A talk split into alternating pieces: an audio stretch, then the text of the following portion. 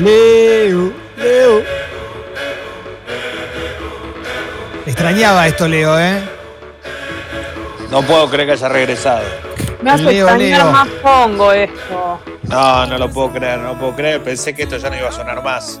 De repente vuelve. Yo no sé Sí. si es una falta de respeto o está bien. La verdad que no, no lo termino de entender. Esto es maravilloso, Porque- Leo. Esto es tu pero, identidad. pero venía la renga, me gustaba eh, también. Ahora ya estoy cambiando. De repente capaz me empieza a gustar otra cosa, pero es así. Eh, es un momento donde uno decide muchas cosas.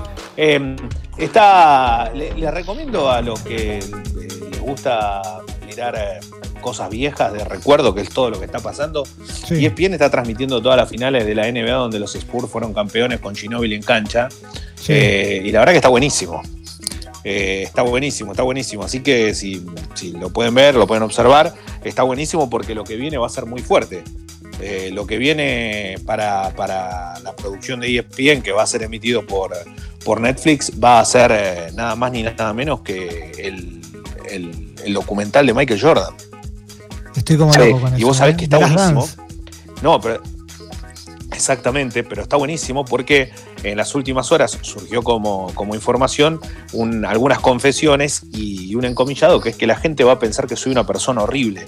Esto es lo que dijo Jordan y voy a, y voy a leer un poquito porque está muy bueno. Dice, eh, está, está hablando de la, de la persona que hace el director de Jason Her, eh, Hehir, ¿es? Como, como, no sé si lo conocen, por eso lo No, pregunto. no lo tengo.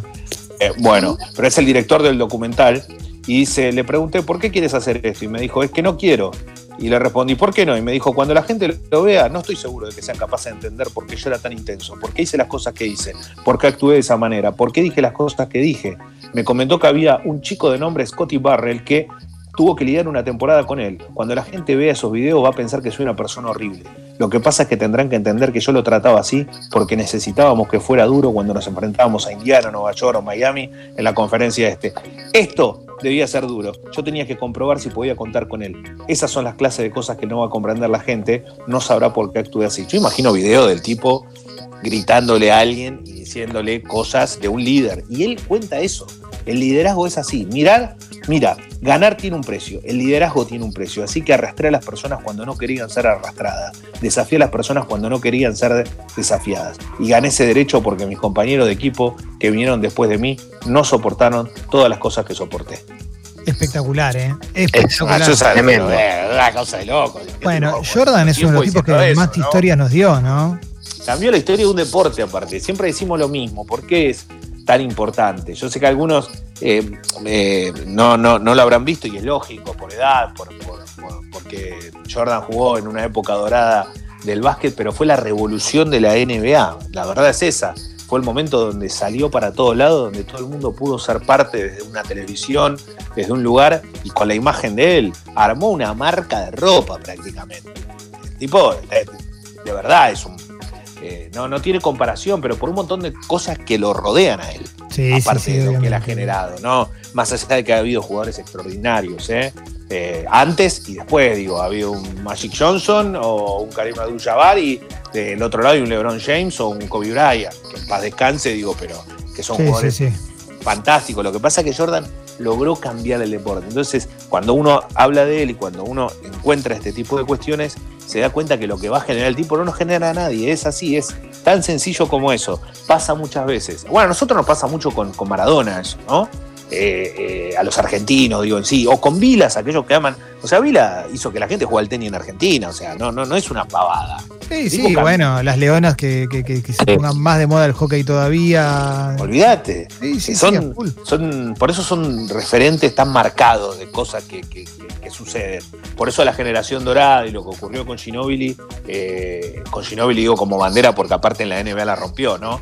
Eh, en general, todo eso va, es muy difícil que alguien lo pueda superar, porque tiene que pasar un montón de cosas que van a ser muy complicadas. Y eso que los chicos que están ahora son unos monstruos y la mayoría de ellos llegaron a una final de una Copa del Mundo, una locura. Pero bueno, no, no deja de ser el recuerdo que va a quedar siempre. Hablando de, de- de jugadores argentinos, habló el Colorado Volkovitsky, el chaqueño. Ah, sí, Eh, sí. Tuvo coronavirus en, en Málaga. Eh, dice, tuve miedo, el dolor del cuerpo es tan fuerte que te deja en cama. Eh, ocho días con fiebre muy alta, realmente es algo muy fuerte, muy destructivo por dentro. El Colorado Volkovitsky puso el ojo en que, che, mirá que no son solo la gente grande, ¿eh? la gente joven también. Eh, dijo que- que el virus le hizo una neumonía también, que eso le, le dijo el médico. Dice, la gente tiene que tomar conciencia de que es muy destructivo, puede ser mortal, lo está demostrando en todas partes del mundo. Y ahí empezó, viste, con, con cuestiones de él. Dijo, es la primera vez en mi vida que tuve miedo. Nunca había tenido miedo a nada. Claro, imagínate Colorado Volkovitsky, ¿a Sí, qué le va a tener miedo, no? Al, al- al monstruo, nada más, chiquito, andás a- y era él. Bueno, no, perdón. Pero eh, de verdad, no, no. Y dice, bueno, así que lo, lo- lo cuenta desde su lugar, es lógico. Eh, por suerte está bien, obviamente. Eh, ha sido uno de los deportistas, en este caso ex deportistas, que ha contraído el, el COVID-19. Y, ayer a la tarde, nosotros, o por lo menos en, en el programa ayer a la mañana, habíamos hablado de que Boca había sido el único club que pagó los salarios de marzo por completo. Bueno, Sí. a la tarde se armó un escándalo con respecto a esto. ¿Por qué? ¿Por qué? Porque Boca es verdad que pagó los salarios, pero hay una realidad. Boca le pidió una reducción del 50% a los jugadores.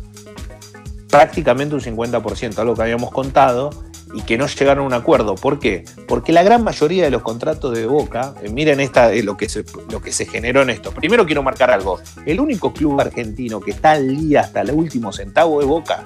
En ningún, ningún equipo está así. Pero pará, o sea, una imagínense pregunta. una realidad. Pero espera, porque esto es una realidad, ¿eh? Pero pará, está al día, pero porque pagó, porque están en la mitad. No, no, no, está al día. O sea, todos los clubes siempre deben algo. Boca está Ah, al ok. día. Ok, siempre ok. está al día. Entonces digo, eh, eh, algo que habla bien, en general, digo, de, de- de las gestiones económicas. Y en este caso, tanto Ameal como Riquelme, lo que hicieron fue plantearle una reducción de casi el 50%. A lo que los jugadores le dijeron no. ¿Pero por qué le dijeron no? Más allá de que algunos ganan muchísima plata y todo, y tal vez no, no tuvieron este gesto ahora. Porque la gran mayoría de los contratos se hicieron dolarizados con un dólar entre 45 y 50 Sí. y hoy el número es mucho mayor. Entonces lo que plantean los jugadores es, nosotros ya la mitad casi del contrato la, la perdimos en este, en, esto- en este año, por una cuestión de desvalorizar la, la moneda y que los jugadores siguen cobrando en pesos lo que habían firmado en dólar. Algo que los clubes cometieron un error. Siempre firman en dólares con un dólar bajo y los jugadores terminan obvio, pero bueno, y algunos no, hacen dólar libre y así terminan los clubes. Bueno, la realidad es que hay una, hay una discusión ahí dentro del plantel que lo que dicen es, no hay problema con una reducción, lo que pasa es que ya estamos sufriendo una reducción muy grande en el último tiempo. Bueno, esto es una charla que se... se ustedes imagínense que esto se da en Boca, lo que es al resto de los clubes, ¿no? Sí, pensemos, sí, sí, en, pensemos en clubes gigantes y pensemos en los clubes más chicos que están teniendo muchos problemas. Y esto que lo van a tener. arranca. ¿eh? Hay, otro- hay un montón de clubes así. Claro. Sí, sí, Y sí. otra cosa, el otro día Argentino Juniors hizo algo muy piola, que me parece que es para imitar. Hizo un video muy bueno, eh, con, con la voz de Gaby Schultz, que lo, lo- lo- lo- lo hace el video. Eh, pero estaba muy bien el video porque, porque explica que es- todas las cuestiones que tienen que ver con el club y que no deje de pagar tu cuota social. Porque en el medio de esto hubo un par de clubes que dijeron te, te condonamos la- el mes de marzo y abril, ponele. Sabemos que es un momento muy difícil todo bien, nadie dice que, que esté mal, al contrario, que bueno. Lo que pasa es que la verdad que el 99% de los clubes no lo puede hacer eso. Claro. O sea, si vos no pagás, eh, no- a ver, eh, hay una realidad, es como Congo. O sea, si la gente no se suscribe, esto no sale al aire. Sí. Eh, Es la, es la misma situación, por algo es un club. Es así, se desarrolla de esa manera. Es una forma de bancar algo. Bueno, es lo mismo con un club de fútbol. Con un club de fútbol, digo, porque son los más conocidos. La realidad es que los clubes son instituciones que tienen montones de actividades y tienen muchos empleados que no tienen que ver con el fútbol. Y se les paga, se les abona y tienen también la posibilidad de seguir. Así que ojo con esto porque me parece que el mensaje anterior no había sido bueno. Por lo menos ahora hubo un club que hizo hasta un institucional con respecto a esto. Trata de seguir pagando tu cuota social. Para nosotros es importante. En medio de una situación que obviamente es difícil para todos. Em, Sí, sí, sí, sí, total, total. eh, nada, lo- lo- lo- la verdad que las noticias vienen, vienen mucho por, por ese lado, es lógico. Eh, hoy por hoy se habla mucho de, lo contamos todas estas semanas, se sigue hablando de Lautaro Martínez, de su, eh, de su acercamiento cada, aún mayor a- al Barcelona. Se habla de problemas del vestuario de- del Real Madrid, de Zidane, eh, que tiene un enojo con los jugadores. La verdad que todas estas cosas son medio raras porque eh, hoy, no, hoy, no, hoy no va a tener enojo con nadie, está claro, ¿no? Porque no lo ve. Claro. Claro. por Zoom. ¿Por dónde lo verá? Por Zoom. Y Es la- es la- es la que le queda. Claro, es la que les queda, no le queda otra.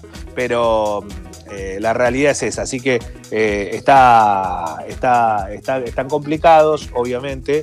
Eh, el entrenador hace una charla con, con todo el plantel, imagino que lo hará por Zoom, no sé cómo, pero se enfadó porque se enteró que, que algún jugador no estaba. Entonces, la verdad que complicado, complicado, Ah. complicado. Jugadores no están, es difícil. La realidad es que eh, es una situación distinta. Vos lo podés tener un rato, pero después tienen que hacer entrenamiento con, con la parte. Esto va para todos los deportes, ¿no? Pero tenés que hacer con un entrenador que eh, no, no, no lo tenés presente y sí tenés que hacerlo con una hoja según las cosas que te pidan los preparadores físicos y eso. Leo, sos el uno, ¿eh? No, impresionante. Siempre. Te admiro No puedo mucho, más. Leo.